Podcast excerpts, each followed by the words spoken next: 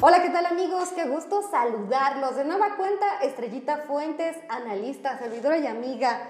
Me da muchísimo gusto volverme a conectar el día de hoy en otra entrevista más con todos ustedes. Ya estamos cumpliendo tres meses de producción con distintos actores michoacanos y también nacionales que nos han hecho el favor de regalarnos un espacio para poder platicar y conocerlos un poquito más a profundidad. Y bueno, en esta ocasión pues no es la excepción, porque tenemos a un cuadro político priista, michoacano, con una larga y amplia trayectoria que eh, pues está acompañándonos en esta galería de poéticas incluyentes el día de hoy. Se trata de Jesús Luna Morales, quien es mi paisano además, bueno, paisano, por decir algo, el terruño nos llama. Jesús, bienvenido. Muchas gracias. Jesús Luna, qué gustazo tenerte por aquí. No, al contrario, muchas gracias, agradezco la oportunidad. Y bueno, pues eh, les platico un poco la anécdota. Mi familia materna es de Contepec, Michoacán. Saludos a todos los amigos de Contepec. Y Jesús es de Pitacio Huerta, que está muy cerquita de ahí. Entonces, en algún inter estuvimos platicando, como él se apellida Morales, mi abuelo también se apellidaba Morales, que a lo mejor somos parientes por ahí. Puede ser. A lo mejor somos primos. Pero tú naciste ya en Epitacio Huerta, Así Jesús. es. Yo Cuéntame. soy, yo soy oriundo de Pitacio Huerta, que incluso fue tenencia de Contepec, antes de ser este, antes de ser Municipio. municipio, en ser cabecera municipal, fue tenencia de Pitacio Huerta. Y bueno, pues, efectivamente, allá nací, allá hice mi primaria. eh, no había secundaria en ese entonces, entonces yo tenía ganas de seguir estudiando y por eso le, yo le pedí a mi padre que me diera oportunidad de seguir estudiando, a mi papá, a mi mamá, y me dijeron, pues México, Morelia, no, pues Morelia, ¿no? Y este, nos vinimos a Morelia. ¿Y a qué se dedicaban tus papás? Mi papá era maestro, fue maestro rural. Mi papá inició como profesor alfabetizante, fue el primer profesor en Epitacio Huerta. Bueno, más bien en toda la zona, incluido Contepec. Fue el primer profesor que hubo en, en toda, en toda esa zona. Cuando Inició, empezaron con estas jornadas de alfabetización de tenía adultos. 16 años él, este, cuando No me inició como alfabetizante. En el, allá en el, en el municipio, en Epitacio Huerta, eh, fundó 17 escuelas. Y aquí en Morelia una que se llama Expropiación Petrolera, que está en el fraccionamiento del Mirador del Punguato, que un tiempo fue la escuela más grande incluso de Michoacán, la escuela primaria más grande de Michoacán. Y fue supervisor escolar, falleció en el servicio activo en un accidente, pero mi papá era maestro, mi mamá pues se dedicaba a las labores del hogar, eh, a cuidar a la familia. ¿Cuántos hermanos fueron ustedes? Somos cuatro, tres hombres, una mujer. Sí. ¿Y tú eres? Es- yo soy el mayor. El mayor. sí. Mi hermano Marco es arquitecto, mi hermana Maribel es contador público y el más chico es chef. ¿Y cómo era la vida ya en Epitacio Huerta antes de que te Pues vinieras a Morelia? fíjate que fue una vida... Ah, pues bien bonito, ¿no? Bueno, yo incluso cuando me vine a Morelia extrañaba mucho el campo, porque bueno, este, la esencia de repente pues no se puede perder, ¿no? Eh, los espacios tan cerrados en los que yo sentía Morelia, e incluso si te comento yo veía la ciudad muy agresiva y lo sigo pensando, para la gente del campo la ciudad es un tema agresivo, ¿no? Yo me recuerdo cuando llegué a Morelia, pues chiquillo tenía 11 años. Me vine a vivir con un tío que era mecánico, y un día le dije, oye, me voy a ir al centro. Y me dijo, ¿quieres que te lleve? Le dije, no, me quiero ir solo. Sí. Entonces yo vivía por la colonia Zacarriaga, cerca de la escuela 20 de noviembre. Y mi tío me dijo, mira, sal- caminas tres cuadras, vas a llegar a una avenida muy amplia, esa te lleva hasta la catedral. Te regresas por la misma cuadra. Cuando ya iba llegando yo a la, regresé y vi muy lejos la casa y mejor me regresé. Me dio miedo. Este, pues anécdotas, ¿no? Este, de, de cómo fue el tema. Pues me fui ambientando. Y este, estuve en la secundaria federal número 4. Era la única, era la última, perdón, secundaria de creación en Morelia. Y me la echaba caminando del, por la salida de Charo, caminando por todo el libramiento, porque no había autobuses, no había camiones. Si te recuerdas, en ese entonces eh, el gobernador era Cuauhtémoc Cárdenas, había estatizado el servicio público y prácticamente no había servicio público. Había unos 30 camiones, yo creo, para toda la, toda la ciudad. Y uno de esos camiones, el- la ruta popular, era la que iba para allá, pero era muy complicado. Entonces, este, pues me la echaba caminando y en la tarde, estaba yo en la tarde en la secundaria, en la mañana me iba al taller mecánico con mi tío a trabajar y en la tarde me iba a la secundaria. Me levantaba temprano, 6, 6 y media de la mañana, me iba al taller, me salía del taller a las 11 de la mañana, me iba a la casa, me bañaba y me salía corriendo a la secundaria y en la tarde de regreso pues era el mismo traje, ¿no? Pedíamos ride, este, si no nos daban un ride pues caminando, íbamos llegando 10, 11 de la noche a la casa, pues chiquitillos por la orilla de la carretera y bueno, ese fue el trajinar de, la, de cuando llegué a Porque Morelia. eran más las ganas de estudiar. Claro. Eh, lo que pasa es que fíjate que... ¿Qué, qué, qué- qué soñabas? ¿Qué, ¿A qué aspirabas? Bueno, en yo- aquel entonces, ¿qué, era lo que te movía? a Fíjate decir, que- seguir estudiando. El, el municipio era un- es un, bueno, sigue siendo un municipio pobre, pero en aquel entonces estaba peor. ¿sí? Era un municipio olvidado. Decía un maestro que fue auxiliar docente con mi papá ahí en la primaria, que Pitacio Huerta era una especie de selva, pero era una selva seca, decía, porque, bueno, pues el clima es este, frío es y no hay mucha vegetación. Tenemos una sierra muy pequeñita, entonces no había vegetación. Y yo veía las carencias en la que, en la que se movía toda la gente, incluyendo la familia nuestra, ¿no? Mi papá en ese entonces, como profesor rural, pues no ganaban lo que, lo que hoy ganan los maestros, ¿eh? ni tenían el acceso a lo que se tenía.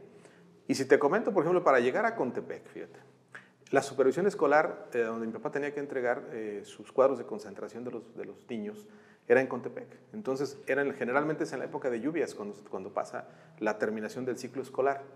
Para, salir para llegar a Contepec, hoy nos hacemos 20 minutos de Pitacio a Contepec. En aquel entonces teníamos que salir caminando a Palos Altos, que son 9 kilómetros de Pitacio a Palos Altos, pero tenía que ser o en caballo, en burro o caminando, porque no, no entraban los vehículos, pues se atascaban, no había caminos. De ahí esperar un camión que venía de México, venía de México Morelia, y generalmente venía lleno, y bueno, ahí te subías, hasta 70 personas llegaban a venir en el autobús. Hubo muchos accidentes de esos autobuses, cerca de Coronel, Guanajuato, mucha gente falleció por ese tema, porque se subían más gentes de las que los autobuses podían. De ahí se venía a Cámbaro, pero se venía, como lugar donde se dice ranchando, era una especie de guajolotero, pues, y se hacía de Palos Altos a Cámbaro cuatro horas. Y luego de Acámbaro había que esperar el tren que iba a México, el tren de carga, y subirse en el, tren y llegar a Tepetongo. Y de Tepetongo a Contepec a caballo era un día para llegar. Entonces, analizaba yo todo eso y veía, y yo veía a los que pues iban arriba de mí, muchachos que tenían 3, 4 años más que yo, y se dedicaban a cuidar animales. ¿sí? Y no porque sea malo, ¿eh? o sino yo no quería esa vida. Yo no me veía, este, yo no me visualizaba en un lugar solamente eh, creciendo para morir. Yo pienso y, yo veía a mi papá todo el esfuerzo que había hecho. Y bueno, mi papá fue huérfano de nacimiento prácticamente porque mi abuelo lo matan 15 días antes de que mi papá naciera. Mi abuela era indígena. Entonces eh, conocí ese trajinar que tuvo. Mi papá estuvo en el último reparto agrario en el pueblo o en esa zona. Entonces yo veía todo el esfuerzo que habían hecho y no me parecía justo incluso para ellos tampoco. Y por eso fue que dije, me decidí a venirme y dije, bueno, pues, ¿qué puede pasar? A lo mejor no lo hago, pues me regreso, ¿no? Este, todas las labores del campo las aprendí a hacer, todas. ¿sí? Lo único que me da que no sé hacer es sembrar con un arado, pero pasado de ahí, cosechar, fertilizar, eh, todo, preparar la semilla, eh, castrar los animales, lo que me pongan a hacer, lo sé hacer, estuve en eso y he seguido en mi vida, por, por, eso me gusta el tema del campo, por eso me apasiona y por eso decidí venirme a, a buscar una forma nueva de vida. ¿sí? Eh, yo creía que podíamos avanzar y lo sigo creyendo, ¿sí? y todo lo que puedo por la gente de mis pueblos lo hago. ¿Y qué estudiaste como en la universidad? Estudié primero en el Tecnológico de Morelia Ingeniería Mecánica. Soy, fui compañero de la generación del actual director de José Luis Gil. Estudiamos Ingeniería Mecánica. Y después yo quería estudiar diseño de automóviles, esa era parte de lo que yo quería. Originalmente... Porque estabas con tu tío que tenía, ah, tenía el, taller, pero originalmente yo quería ser piloto aviador. Ese era mi, ese era mi, ese era mi sueño. Yo tengo conjuntivitis primaveral. El ejército en ese entonces no, daba oportunidad a nadie que tuviera un problema visual, menos pues en el tema del aire, ¿no? Hoy pues ya hay muchos militares que utilizan lentes, el tema de la evolución ahí avanzó. Fui a Zapopan, hice examen, pasé todos los exámenes y por ese examen, por ese tema no me quedé. Entonces mi otra opción era estudiar ingeniería mecánica porque yo quería hacer diseño, yo quería estudiar diseño de automóviles. Este, entré al tecnológico con esa visión, con esa idea. Yo me acuerdo que mi papá me decía, yo creo que no, yo creo que te estás equivocando, porque la carrera que tú quieres y para lo que tú te quieres preparar está muy complicada. Y me trataba de explicar, pero bueno, yo adolescente y rebelde, medio rebelde como era, pues como que no le quise hacer caso. Me metí a fuerzas al tecnológico y cuando ya estaba en el TEC me di cuenta que efectivamente no había diseño de automóviles, que solamente había que irse a, solamente el TEC de Monterrey los tenía en Monterrey. Entonces, pues no, era muy complicado y tomé la decisión de meterme a la universidad. Entonces hice el tecnológico y la preparatoria al mismo tiempo, estudié en la prepa 5 y después estudié Derecho. ¿sí? Entonces hay gente que me dice, oye, ¿por qué tan disímbolo una carrera de ingeniería y una del área de sociales? Bueno, pues es que eran... Bueno, oye, se aplica la lógica finalmente. Así fue. Ocupas la lógica. Así fue. Oye Jesús, y bueno, ¿cómo fueron tus inicios en la política? ¿Cómo fue que entraste al PRI? Bueno, pues... Este, porque pues ahí ya tienes 30 años sí, de militancia. Fíjate que eh, toda mi familia estuvo en la CNC. Todos, mis, mis abuelos, mi papá, todo, todos ellos fueron del sector. la rama campesina del, ¿no? PRI. Dentro del PRI, para los que no ubican. Entonces llego, a la, llego aquí a Morelia y me, me, incorporo a la vanguardia juvenil agranista, el área de los jóvenes de la CNC, con Chema Garibay, con José María Garibay. Después de ahí, eh, Chema brinca al Frente Juvenil Revolucionario, nos vamos con él al Frente Juvenil Revolucionario y ahí ya sigue el camino, ¿no? Eh, formamos, formalizamos un área de transporte en la CNC como tal que no la tenía cuando Jaime Rodríguez era el secretario, en aquel entonces secretarios generales eran, y luego llega Chema a la dirigencia de la CNC, seguimos ahí colaborando con él, pero yo me incorporo a una secretaría en la CNC cuando llega el maestro Julián, Julián Rodríguez, Esmas. Julián había sido amigo de mi papá, entonces nos conocíamos, y me invita a que me haga cargo a coordinar el transporte de la CNC, y me involucro en, en la coordinación del, del transporte de la CNC y logramos inclusive un tema histórico con los autos extranjeros. Eh, fuimos el estado que más vehículos afiliábamos, en aquel entonces teníamos más de 100 mil en Michoacán, y me convierto aparte en el coordinador nacional de ese tema, del tema de transporte. De ahí se forma la, legalización de, los, vehículos. Legalizamos más de 30 mil camionetas en aquel entonces. Este, pudimos apoyar que 30, es un poco el tema que trae ahorita el presidente López Obrador. Así es. Y después, con, ya el maestro me encarga eso, llega el ingeniero Guzmán, me convierto en su coordinador de campaña para la CNC, y llega el ingeniero Guzmán, Toño Guzmán, a la dirigencia de la CNC y me nombra secretario de Transportación Agropecuaria y Social en la CNC. Y ahí ya empezamos a caminarle con más, con más velocidad, digamos. Y luego llegas a la dirigencia de la CNC. Después eh, me llego a la dirigencia, eh, bueno, hay otros inters ahí, eh, soy candidato a diputado por Marabatío, no me toca la suerte y me ganó Jaime Hinojosa, el actual presidente municipal. Y me voy al pueblo, estoy en, en mi tierra como director de desarrollo rural, como secretario del ayuntamiento en Contepec, me regreso y me, incorporo a ayudarle al licenciado Fausto en algunos temas en el ayuntamiento y luego me convierto en parte de la coordinación general de campaña del licenciado Fausto, Fausto Vallejo.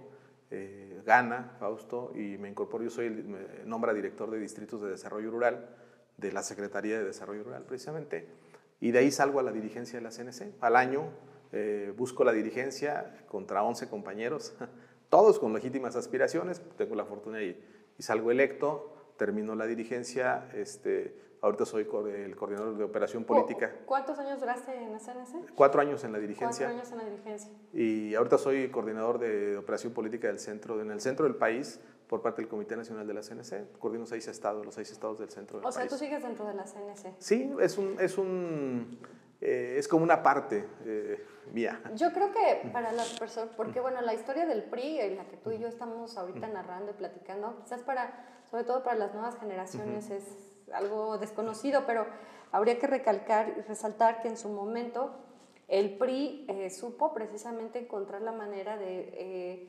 agremiar a los sectores. Eh, tenía el sector indígena incorporado, el sector campesino, el obrero, este, el, obrero los, eh, el empresariado también, hasta los militares en algún tiempo estaban, tenían cartera de... Sí, la Leandro Valle, la asociación Leandro Valle, que hoy es la Unidad Revolucionaria, era, el sector del, era un sector para los militares. Exclusivamente para los militares. ¿Y qué fue lo que le falló al PRI entonces? Si tenía agremiados a todo el mundo ¿En qué momento se perdió del camino? Bueno, pues eh, yo creo que en este caminar tan grande que tuvo el partido, eh, le, dio, 80 años. le dio seguridad. La seguridad social que se tiene hoy pues fue parte Construyó las instituciones, y detonó la política pública del país, modernizó el país. Y luego se echó una bomba solo, no, no es cierto. Y, luego se balanceó solo, pero bueno. No, este, yo creo que fueron las decisiones erróneas que se han ido tomando. La gente culpa mucho al partido, pues el partido como tal no se mueve, los que se mueven son sus militantes, son sus activos. Yo creo que ahí hubo equivocaciones delicadas, equivocaciones graves. Eh, yo creo que incluso el problema empieza cuando muere Luis Donaldo Colosio, eh, con la selección de quién fue el candidato a la presidencia de la República, una gente que no tenía identidad. Ernesto Cedillo no tenía una identidad con los priistas. Y bueno, allí creo que empiezan problemas. El declive. El declive del partido porque lo empiezan a burocratizar.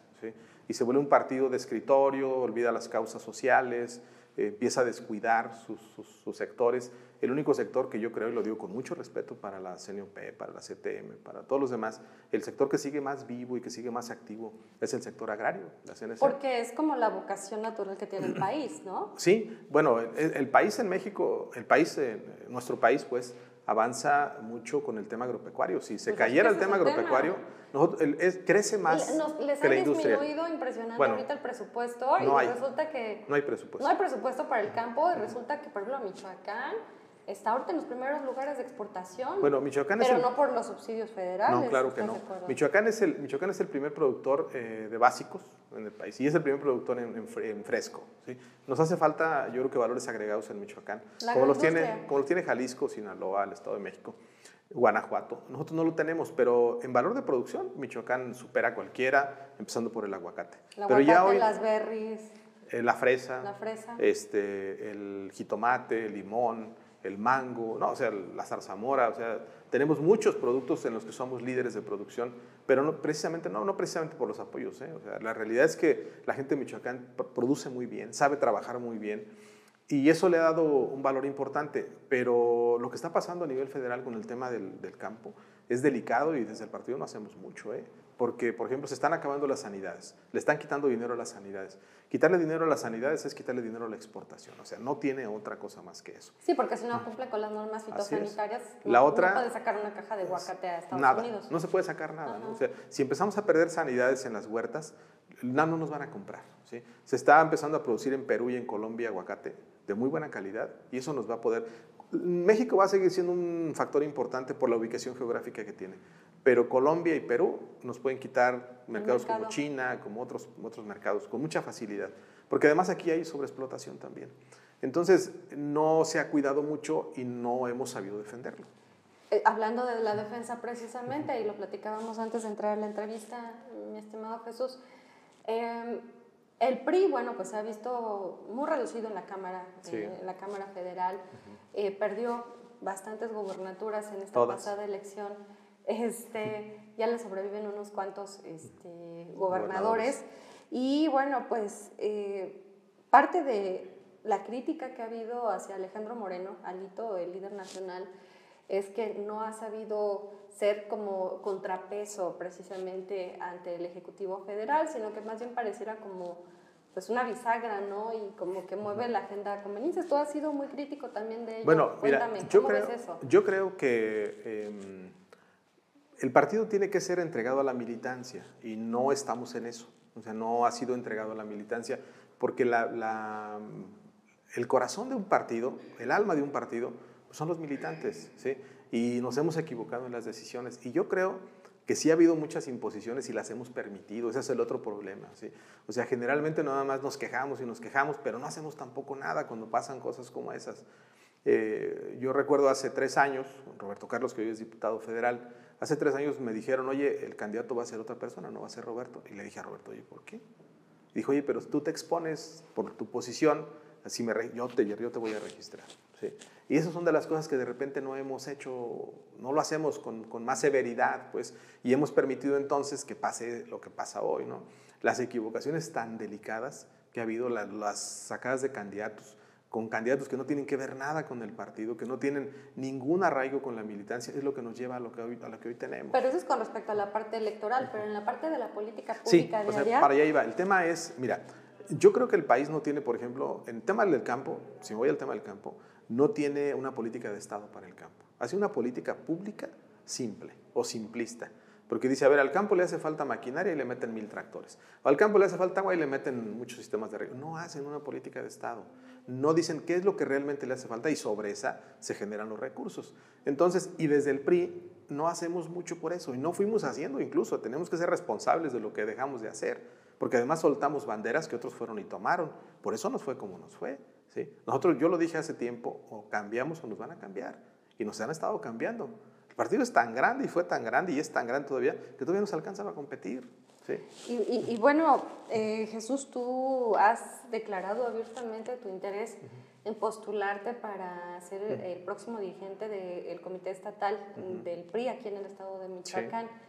Eh, ¿Cómo ves aquí al PRI, a la militancia en el estado? Eh, ¿Le ves eh, viabilidad? Eh, ¿Le ves alternativas? ¿Le ves posibilidades? Mira, yo creo la militancia michoacana, como la de muchas partes de la República, para no decir todas, pero una gran parte, está agraviada, están sentidos, molestos, porque esto que te comento de cómo fueron saliendo sus candidatos, pues es lo que nos tienen hoy. Cada vez pareciera que tenemos, bueno, no cada vez, sino cada vez tenemos menos, por ejemplo, presidentes municipales. ¿sí? Hoy solamente tenemos dos cabeceras de distrito, nomás tenemos Puruándiro y Tarímbaro, con Víctor Vázquez y con Vladimir en Tarímbaro. O sea, solamente dos cuando teníamos mucho más. O sea, habíamos ido perdiendo No, por pues, ¿te esto. la, la, la por eso. campaña, la elección del 98? Bueno, esa la ganamos toda, ¿no? la del De 98 hecho. fue carro completo, Completo, municipios ajá. y congreso. Así Esa fue es. histórica. 18 diputados en ese entonces, ¿no? Que era el Congreso, los, los diputados de mayoría. Bueno, pues hoy no estamos en esa condición, hemos perdido mucho, ¿sí? Entonces, mira, yo, por ejemplo, yo les pongo en algunos lugares, o siempre lo digo así, el presidente municipal de Pátzcuaro, Julio Arreola, fue un- es un prista. Y tuvo que ser postulado por otro partido porque acá no le dieron oportunidad. Un Luis y ganó. Fernando Colosio Riojas, Ah, que Debía haber sido el candidato. sido el candidato del Así PRI, es. lo abandera Movimiento Ciudadano, y los mismos del PRI lo atacan. Así es. Bueno, yo creo que esas son las cosas que nosotros en el partido hacemos mal. Sí, yo, que, yo que les he propuesto, le dije, yo les propongo, si yo soy presidente del partido, quiero devolverle a la militancia sus decisiones. Que cada municipio defina cómo quiere su elección, en qué condiciones y, ¿Y quién a quiere. de Y a quién quiere que sea su candidato, ¿no? O sea, no nos equivoquemos en la buena fe nuestra con la ignorancia de otros, ¿no? O sea, por pero ponerlo te así. voy a decir sí. una cosa, Jesús. ¿Cómo es que se hacen estas, este, eh, se determinan a los perfiles de candidatos? Es la esposa del diputado, es el hijo de fulanito, es este, la novia de no sé quién, es el compadre de no sé quién. Así es como Bueno, se pues eso, es eso es lo que nosotros queremos que se, que se acabe, ¿no? Yo creo que si entonces, terminamos... se- los que han estado, como tú, como muchos, iba a decir como muchos, Sí. Tengo, ahí aparece mi registro del PRI. de hace 30 años también. Este, pues estás entregándole la vida al partido, Así es. Este, poniéndole tiempo, dinero, esfuerzo de tu bolsillo. Mira, y fíjate- resulta que a la hora de la hora ni te toman en cuenta. Hace más o menos dos meses estábamos en una reunión en Pátzcuaro y muchos amigos ahí, no era una reunión política, y de repente se para un amigo y me dice, oye, queremos que encabeces la dirigencia del PRI. Y me empezó a reír, yo le dije, ¿yo por qué? ¿Por qué no le entra otro? No? O sea, ¿por qué en las condiciones hoy tan complicadas? Y me dice, precisamente por eso, porque necesitamos a alguien que venga de la militancia y que pueda ayudar en esto. Definimos participar, ¿sí? tenemos muy poquito este, platicando del tema y la verdad es que nos ha ido muy bien. Vamos caminando bien. Queremos esto, regresarle a la militancia a las decisiones. ¿sí? No queremos que nos pase lo que nos ha pasado en otros lados. En Jungapeo nos pusieron una candidata que no tiene que ver absolutamente nada con el PRI. Ahí están las condiciones, sacó 180 votos. ¿sí? Y yo uno de los temas que tengo es que me gusta puntualizar. ¿sí? Y me gusta decir las cosas. Cuando hablo del tema del campo lo hablo con cifras. Cuando hablo con el tema del partido lo hablo con realidades. ¿Qué queremos nosotros? Llevar al partido un grupo de actores políticos que le regresen al PRI lo que el PRI era. Por ejemplo, yo quiero que haya un maestro que tenga vinculación con el magisterio, que sea parte del comité directivo estatal. Que haya un obrero, obrero, que sea parte del comité directivo estatal y esté vinculado con los obreros. O sea, no me quiero meter en los sectores, los sectores son independientes, la CNC, la CTM, la CNP, no, no es el tema de los sectores, es desde el, desde el Comité Directivo Estatal, cómo armamos proyectos para que la ciudadanía nos vea de otra manera. ¿sí? Y te voy a decir otra cosa que me parece, este, ya- perdón que lo editorializa, pero es mi opinión personal. Hay muchos activos que en algún momento eh, recibieron mucho del partido Sí. y que, o que fueron alcaldes o que fueron diputados y que dieron mucho también de sí mismos y que simplemente por un tema de cortesía y de educación de tomarlos en cuenta, como Así ya es. nadie los fuma, pues ya andan en otras partes o están ahí estacionados en su casa esperando Mira, a ver quién los llama. En, en el periodo que yo tuve la dirigencia de la CNC, eh, invariablemente en todos los eventos invité a los exdirigentes, a todos. Y fueron todos los que quisieron. Es que no los puedes Y dejar generalmente sueltos. fueron todos, ¿eh? Desde Jerjes Aguirre, que la gente decía, oye, pero es que no. A ver, fue dirigente de la CNC y es una gente que en el tema filosófico es muy interesante cómo hace sus cosas, yo lo respeto mucho, es una gente a la que estimo. A todos. ¿sí? A don Ladislao estuve pendiente hasta que falleció, estuve pendiente, iba a verlo a su casa, eh, con Cuauhtémoc Ramírez, con Toño, con Eustolio, con Pero el porque eres Julián. político, pues. Eh, Yo creo que. Yo creo no que a todos se les dan. el, el- el- el tema es eh, cómo de la gente que nos dio algo, le, le devolvemos algo. ¿sí? Eso no quiere decir que ellos vayan a ir a gobernar. ¿sí? Ahorita se ocupa que los expresidentes del partido estén todos, todos. ¿sí? Eh, incluso los que ya se fueron, que quieran regresar. ¿sí? O los sea, exgobernadores los también. exgobernadores, efectivamente, porque a veces de los exgobernadores nos, acu- nos acordamos para las fotos, ¿no? O cuando nos los encontramos, oiga, regálame una foto y la publicamos en el- y ahí queremos este, estarle sacando, ¿no?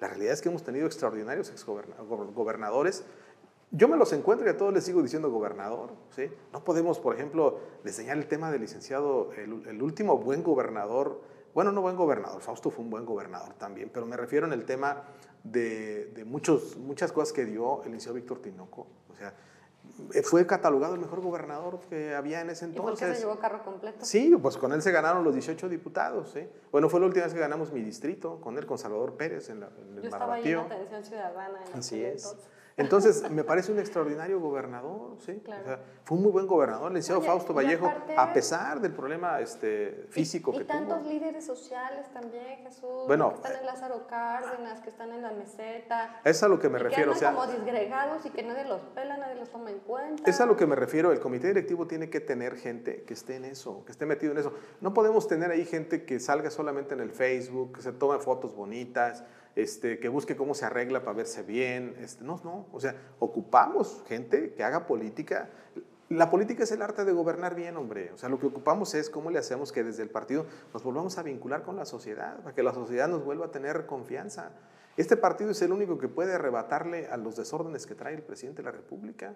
¿Sí? ¿Por qué? Por la estructura que tenemos. Está diseñado para eso, está diseñado para gobernar bien, está diseñado para hacer que las cosas en el pueblo caminen de una manera distinta. Tenemos todo, sector obrero, campesino, popular, trabajamos con los jóvenes, con las mujeres. Es el partido que le abrió primero el tema a las mujeres y a los jóvenes.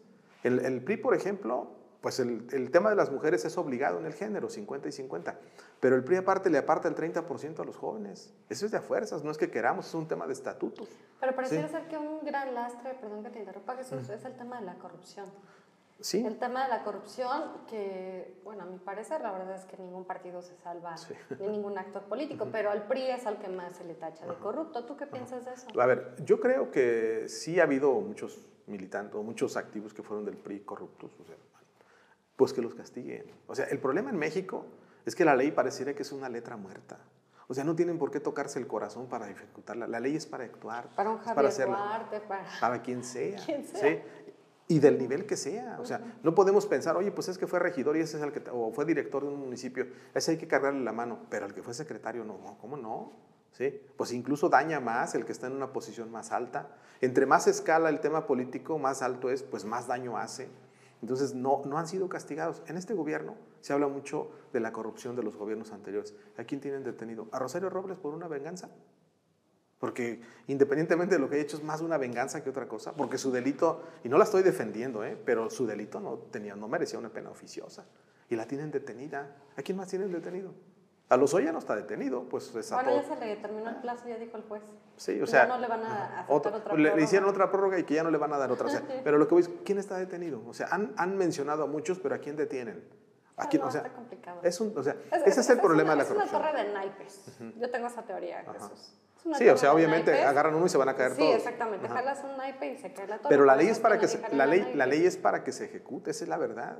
Si hay priistas que han hecho uso mal, o mal uso, perdón, de su espacio, pues que los castiguen. O sea, el partido como tal, ¿por qué tiene que cargar con esos lastres? ¿Sí? Porque... Tendría que poner sí. el ejemplo de decir, se me van. O Pues sea, ese es un tema delicado. O sea, efectivamente, eh, hace un tiempo comentábamos con algunos amigos a nivel nacional eh, que el- a veces la Comisión de Justicia no hace lo que tiene que hacer, ¿sí? sino trabaja en función de. Y no debe ser así. La Comisión de Justicia debe de trabajar para que los, aquellos, aquellos personajes que han hecho mal del partido se vayan. ¿sí? Y entonces la ley los pueda pues, aprisionar. Perdón que traiga colación el caso, pero es- me acordé del caso de Morena con J. Cole, ¿no? Polewski, que le suspendieron seis meses sus, Sus derechos, derechos. partidarios, pero pues ahí ves una acción efectiva de, de- de una comisión de honor y justicia. Pero también ¿no? creo que también es un tema, sin conocer el tema muy a fondo, también es un tema de se vengan contra ella. No, bueno, yo lo sé, pero o sea- a lo que voy es, al PRI se le tacha de corrupto. Sí. Y ahora vemos, este, Jesús, pues otras opciones de partidos, por ejemplo el caso de Movimiento Ciudadano, el PAN está muy fortalecido también después de Morena en términos del ranking nacional. Este, pues los tres estos chiquitos que ya perdieron el registro y que ahora se van a unir, ¿no? De Así redes es. sociales, PES y, este, Fuerza por México. y Fuerza por México. Que los tres eran de Morena. ¿eh? Sí, lo sabemos. Pero entonces, ¿qué escenario vislumbras? ¿Qué, qué, qué va a ocurrir Bueno, con el PRI? ¿El PRI sigue vivo? Yo creo ¿El que PRI sí. sigue teniendo posibilidades Mira. de ganar? ¿Se van a repetir los tiempos de antes o, qué va a pasar? Yo creo que el PRI nos da para seguir compitiendo bien en muchos lados. Solito. Solo. Y en otros nos tiene que dar, tendremos que ir forzosamente a la alianza. ¿Con esa alianza de PRI, PAN, PRD? Yo creo que sí. O sea, no, es algo que no podemos, este, si yo digo lo contrario, este, también la gente no lo va a creer, ¿no? O sea, yo creo que tenemos que seguir pensando en cómo trabajamos una alianza, pero donde también salgamos ganando. Esta alianza que acaba de pasar, yo la critiqué mucho. Y no por Carlos Herrera, ¿eh? o sea, no, no, no es un tema del ingeniero Herrera, no, es un tema de que el PRI, a pesar de que dimos más, fuimos los que menos tuvimos. O sea, dimos mucho más que cualquiera, dimos mucho más votos que el PAN, dimos muchos más votos que el PRD y somos los que menos tuvimos. ¿sí? ¿Por qué? Porque permitieron en, en, esa negociación que los que salíamos perdiendo fuéramos nosotros. Esa es la verdad. O sea, Oye, pero se habla también de alguna ayudita o respaldo hacia Alfredo Ramírez. E incluso hay, una, hay carteras este, priistas en el gabinete de, bueno, eh, eh, los, Ramírez. Los que lo ayudaron están fuera, ¿no? Están fuera del partido. O sea, ese es otro problema que a veces también no nos atrevemos a decir, ¿sí? Pues la realidad es que sí, pues medio gabinete es del PRI, ¿no? O sea, este, la Secretaría de Desarrollo Económico, la de Turismo, la de, la, de Administración y Finanzas, la de Desarrollo Rural, este, la Secretaría de Educación, o sea, fueron del PRI, ¿sí? Y digo fueron porque no sé si hoy sigan siendo del partido. ¿sí? Entonces, eso, eso tiene que hacer el PRI, eso tiene que puntualizarlo. Si llegaras a la dirigencia estatal del partido, ¿vas a hacer depuración de cuadros? Yo creo que... ¿O vas a recuperar a los cuadros? a ver, yo creo que el, el, PRI ocupa reconciliar muchas cosas. ¿sí? Antes de sacar un machete afilado, hay que empezar a reconciliar. Y después de ese trabajo de reconciliación tendrá que venir una depuración también. ¿sí? Porque tampoco podemos hacer que el que se fue llegue y esté en la primera línea otra vez. Si se fue y quiere regresar, pues tiene que formar, porque entonces, ¿cómo le hacemos para que las otras generaciones avancen? Hay muchos compañeros que no se les ha dado ninguna oportunidad y hay algunos que con la primera que no les dan se van. O sea, eso yo creo que es pues eso no debe de suceder. El PRI tiene que tener sus reglas muy claritas en eso. El otro tema es cómo hacemos que el tema del género avance mucho más. ¿sí? Tenemos mujeres extraordinarias, muy capaces. Y, te voy a decir una cosa también, Jesús. Desafortunadamente el partido se ha convertido pues, en un crisol de grupos, de, de, tribus, por no decirlo de otra manera, porque pues están los grupos que se identifican con determinados políticos, determinados gobernadores, y pues eso tampoco abona, ¿no? Porque finalmente pareciera entonces un, un grupito con cierta dinámica en la que se reparten, ahora tú, ahora vas tú, ahora va yo, y el grueso de los que realmente hacen el trabajo territorial, el trabajo no tiene nada. No, reciben nada. Bueno, nosotros, eh, yo en lo personal, eh, tengo una muy buena relación prácticamente con todos los grupos, pero no pertenezco a ninguno en lo particular. O sea, no. Yo me llevo muy bien con los equipos, me llevo muy bien con ellos, con la gran mayoría me llevo bien, o con todos me puedo llevar bien. Si no soy su amigo de todos, por lo menos sí soy compañero del partido de ellos. Y me llevo bien, ¿sí? Entonces, eso es lo que yo apuesto, a que haya alguien que esté en medio de todos esos equipos, de todos esos grupos. Articular. Claro, que los pueda articular, porque si llega alguien de un partido, de un equipo, perdón, en lo particular, cierra pues la puerta. Claro, a los demás, y solamente son ellos, ¿no? Entonces se requiere, por, eso fue que decidimos también participar.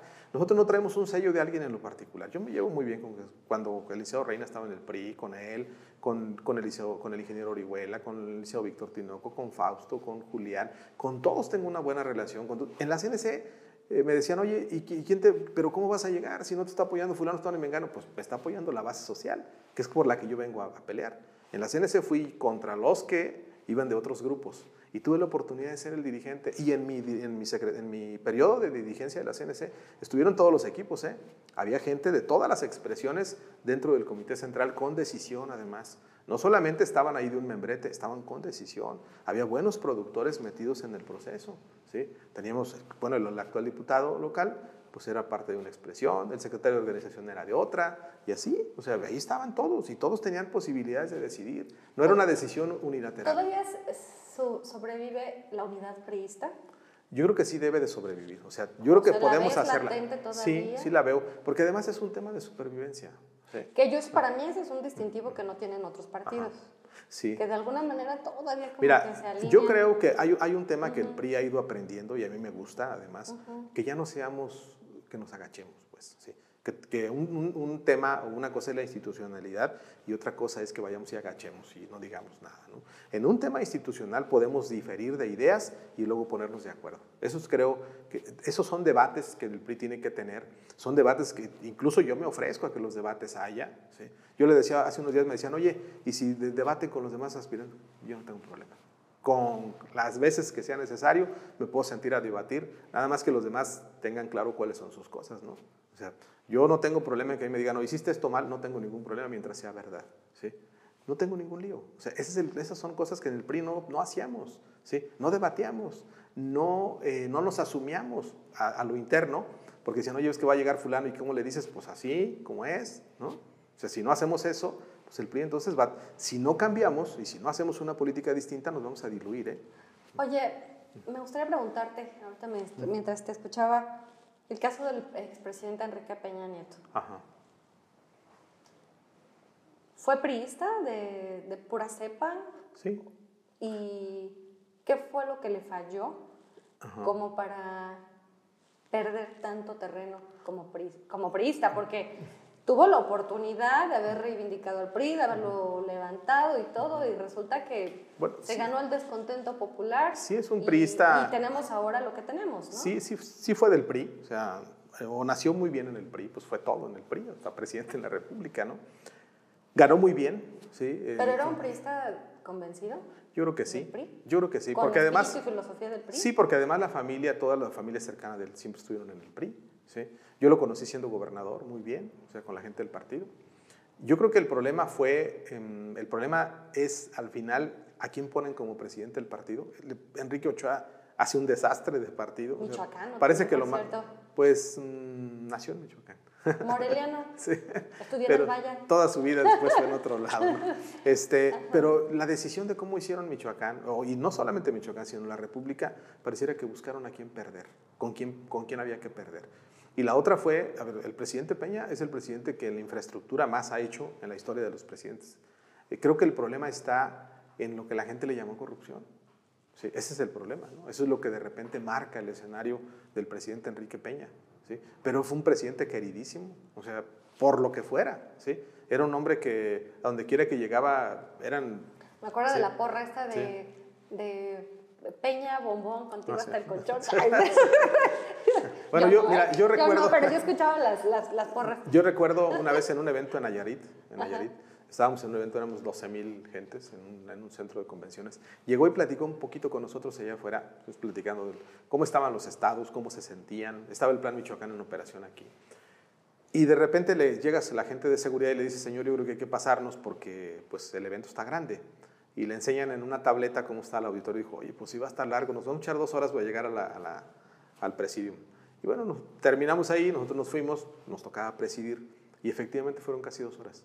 porque se la pasó saludando a todo el mundo, ¿no? Este, se subía este, a las gradas, este, pobre gente que lo cuidaba, ¿eh? tenían que andarlo, se subía a las gradas, este, no tenía una forma de que alguien dijera, oye, no, no, si había alguien que él veía que no se podía mover, se acercaba hasta allá con mucho sentido humano. ¿sí? ¿Cómo ves la administración de Andrés Manuel López Obrador?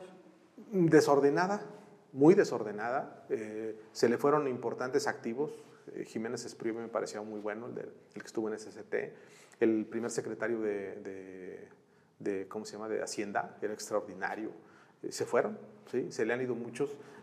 López Gatel, eh, yo a diferencia de lo que mucha gente piensa, creo que es un extraordinario médico, pero que hace lo que le ordena el presidente y por eso hace los desórdenes que hace. Es una administración desordenada, es una administración que trabaja mucho, permite el presidente de la República, sabe que hay corrupción, pero no solamente sabe que hay corrupción, la alienta. ¿sí? O sea, es un desorden. Él sabía o él sabe, los ingenieros saben dónde están construyendo el aeropuerto de Santa Lucía, que ahí no va, no, va a ser un, no va a ser funcional para el tema internacional y lo siguen haciendo. El tren que están construyendo, tren Maya. el tren Maya, no va, no, no va a funcionar. Pues ¿con quién va a funcionar? ¿Dónde van a meter tanta gente como para lo que ellos quieren con esa cantidad de dinero? Invirtiendo en las energías fósiles. Cuando las energías van migrando hacia otra cosa, menos hacia eso, pero aparte los vuelve de seguridad nacional, proyectos de seguridad nacional, que ni, siquiera lo, que ni siquiera lo debía de hacer él, lo debía de haber hecho el Senado. Y la secrecía, ¿no? La adjudicación de los contratos. Los contratos, que además ya les han dicho que los contratos están mal, ¿sí? O sea, yo veo una administración desordenada, veo algunas gentes interesantes, de, de buena calidad, pero con un hombre que se erige como dueño del país. Pero tú piensas que Andrés Manuel, digo, dentro de su visión de Estado, pues tiene razón, ¿no? O sea, habría que pensar en la justicia social hacia los más pobres. Bueno, no está mal el tema de la justicia social. O sea, sí, o sea, digo yo, si me preguntan a mí, yo sí digo, pues sí, tiene razón, ¿no? Sí, pero El problema está en los cómo. Claro, sí, o sea, no está mal eh, que quiera que los pobres sean primero, pues claro que así debe de ser, ¿no? Además, yo creo que todo gobierno debe preocuparse por eso. El problema es cómo lo hacen. Este tema de estar regalando dinero, o sea, no está mal que dé una beca a quien quiere estudiar, no, no, eso no está mal, eso está extraordinario, ¿sí? Ese es un acierto. El problema es que le quitó al tema productivo en todos los aspectos. A las mujeres las dejó, pero en cero, les quitó las guarderías, los apoyos, el tema del campo en tus manos, que era un proyecto extraordinario para mujeres en el campo de 50 mil a 3 millones de pesos, se los quitó, no les dejó nada. Un programa que se llamaba Raigate Joven, que era para muchachos del campo, se los quitó. Y ahí le pudo seguir, ¿no? Y luego el tema educativo, con el CONACID, al CONACID, ¿cómo, trae a los, a los, a los, este, a los investigadores? Los andan investigando. Entonces, el tema no es que no vaya con los, con los pobres, está bien el problema es que les está dando dinero sin saber para qué. ¿sí? Con 3.600 pesos no vive una familia. Eso es, eso, es una, eso es un absurdo. Y luego no hay un sistema para decir, oye, fulano de tal no lo ocupa. ¿sí? Se los da de manera universal. Porque dicen, no, pues son mexicanos, todos tienen derecho. Eso está claro. Todo mundo, los mexicanos todos somos iguales. Pero hay quien ocupa y hay quien no ocupa. Y el dinero público debe ser para el que no tiene. Ese es el problema de la presidencia de la República. Y él, yo creo que está ensoberbecido de poder. Y con esta radiografía, con este diagnóstico del país, Jesús, pues ya tenemos casi a la vuelta de la esquina en 2024, donde seguramente pues, ya están empezando a salir algunas encuestas preliminares, nada menos la de Grupo Reforma, donde pone a Marcelo Ebrard con un 31% más o menos, seguido de Claudia Sheinbaum, pone a Luis Donaldo Colosio, y el único que aparece es el gobernador eh, priista del Estado de México, del Mazo, Alfredo del Mazo como por el sexto séptimo lugar aproximadamente. Eh, y también traigo a colación esta anécdota reciente de Alito Moreno que le preguntan sobre el despunte de Luis Donaldo Colosio y dice, no, pues a él ni quien lo conozca, fuera, de, fuera de Monterrey nadie lo conoce, ni en su casa lo conoce. este, y luego estaba la discusión de que si eh, la figura de Luis Donaldo Colosio Papá era priista, no sé si es así como eh, un emblema del PRI. Con esta discusión, ¿tú qué avisoras como las eh, este ¿Quién va a ser el candidato del PRI? ¿Va a ser eh, un Luis Donaldo Colosio a través de Movimiento Ciudadano en alianza con PRI-PAN-PRD o va a ser otro candidato de unidad de PRI-PAN-PRD? ¿Tú cómo avisoras yo, Yo creo que sí va a haber una alianza. O sea, Yo creo que sí va a haber una alianza con el PRI-PAN-PRD. No sé qué otro partido finalmente vaya a, este, a sumarse. Pudiera ser Movimiento Ciudadano. Si, si, no es en esas condiciones también es muy complicado, hay que tener mucha claridad, no, esto no se le va a ganar a Morena, ¿no? Yo creo que el tema de Luis bueno, Donaldo... Morena trae todavía los índices de aprobación bastante arriba. El presidente trae Bueno, el, presidente. El presidente trae el 58% de aprobación todavía. El presidente. Pero Morena está más abajo, ¿no? Y habrá que ver quién es el candidato. Eh, y el tema de, Luis Donaldo, yo creo que más bien quien lo saca a colación es el presidente para que lo golpeen. O sea, eso es lo que yo creo. ¿eh? O sea, yo creo que es un tema desde la presidencia de la República, cómo le pego a este muchacho, pues para que no crezca, ¿no? Y yo creo que a mí, no me cae. A mí no me cae mal. ¿eh? Está la rumorología, la efervescencia, de que. Ya, me acuerdo mucho como la época del tapado, ¿no? este, que en la época de los 60, 70, que ya todo el mundo sabía quién, iba a ser el presidente. Pareciera que estamos como un poquito evocando esa época, ¿no? De el tapado es Luis Donaldo Colosio Riojas, ¿no? Pareciera, pero pueden pasar muchas cosas. Sí, o bueno, faltan tres años, ¿no? Y yo creo que en, ese espacio de tiempo el gobierno federal se va a desgastar todavía mucho más, ¿no? Este, el tema de la crisis económica se acentúa cada día más, la violencia se desborda más, este, pues, no hay un, no hay una... Eh, no hay como, como un parámetro de, de, cómo arreglar el tema social, cómo arreglar el tema de la seguridad, el tema del trabajo, cada día hay más desempleo. Este, ese tema le va a ir generando muchas, muchas más dudas a la gente en dar continuidad a un proyecto. Ellos traen a Marcelo Ebrard, a Claudia Sheinbaum, a este, al, presidente, al presidente del Senado. Ricardo Monreal dice que él también quiere. Así es. Entonces, este, finalmente, eh, ese tema ya al final pues, va a dar mucho de qué hablar, ¿no? A ver quién es el más fuerte, quién es el más poderoso, a quién el presidente de la República le da el respaldo, en fin. Y luego el presidente no respeta las instituciones, ¿no? O sea, él dice yo voy y no le importa lo que pueda pasar, ¿no? Bueno, ¿y qué tal si se reelige? Pero no hay proceso de reelección, ya no alcanza. No, ya lo sabemos, ya no alcanza. constitucionalmente no ya no Se va, ya no le alcanza. Oye Jesús, entonces vas por la dirigencia, ¿cuándo se abre la convocatoria? ¿Cómo están los tiempos? Le acaban de, dar a Eligio un periodo más Yo creo que es en un tema de ver cómo pueden ir este, Articular. articulando. A mí me gustaría que pudiéramos, ojalá y pudiéramos tener un candidato que nos pusiésemos de acuerdo y que no lleguemos fracturados. Un candidato de unidad. A lo mejor no tanto de unidad, pero sí que traigamos un, un acuerdo de cómo hagamos el proceso interno para que no, no, no, nos fracturemos, para que eh, en este proceso podamos encontrar quién sea el mejor proyecto que vaya al partido. Yo quiero ser presidente del partido, pero si hay alguien que está en una condición mucho mejor que la mía, no tengo problema en ayudarlo. ¿eh? O sea, creo que es un tema a veces, yo no estoy en que la unidad solamente sea conmigo. ¿sí? Hay una frase que dice, a mí me gusta que a mis amigos les vaya bien, pero no mejor que a mí. ¿sí? yo quiero que les vaya bien, yo quiero que al partido le vaya bien. Y en ese escenario yo abono si hay alguien que esté en una mejor condición que yo. Yo quiero ser presidente del partido. ¿Qué ofrezco para el partido? Que la militancia sea la que defina, la que decida. Eh, que vayamos desapareciendo este ente de grupos, que no debe de ser en esas condiciones, que no lo secuestren, que no lo tengan absorbido para sus decisiones, sino que sean decisiones para la militancia. En esas condiciones yo creo que el partido puede tener mejores avances. ¿sí? Y luego el otro tema es cómo le damos a los jóvenes y a las mujeres los espacios que realmente se merecen. ¿sí? O sea, que no, no los veamos eh, como que tienen competencia. ¿sí? Pues hay que ayudarles y hay que generarles las condiciones para que desde el partido los espacios que se merecen los tengan. ¿sí? Bueno, pues ahí tenemos la muestra, decías tú, de Luis Donaldo, es un joven y es presidente de la República. En Hidalgo, por ejemplo, hay un muchacho que fue dirigente de la vanguardia juvenil agrarista, es su segunda vez que es presidente municipal, tiene 33 años. Sí, ya ganó la reelección. O sea, y aparte ahorita hay muchos chavos en el PRI, aquí en Michoacán, ¿Sí? muy activos, muy movidos. Con mucha calidad. Estoy pensando en Aldo Argueta, por ejemplo, que está ahí en el... En, el, el Reyes Heroles. En el Reyes Heroles. Mm, el triste deceso de Arsenio Hernández también, que falleció muy lamentable. Pero así como ellos, pues hay muchos jóvenes que están movidísimos. Lo que hay que darles es, lo que hay que hacer es generar las condiciones desde el partido para que los jóvenes que están en esta situación hoy puedan estar, que las mujeres con toda la fortaleza que tienen, pues puedan también este, llegar a espacios importantes. Jesús, pues yo quiero agradecerte mucho el espacio y la oportunidad de platicar. Realmente está interesantísimo el tema del PRI. El PRI pues es una estructura con pues mucha experiencia, con muchos cuadros, con, eh, pues que de alguna manera todavía está aceitada, que todavía puede dar la batalla, me parece. Y, pero habrá que ver pues todo, ahora sí que la conjugación de las constelaciones, a ver cómo se dan las cosas. Te deseamos mucho éxito en este nuevo propósito que tienes, Jesús.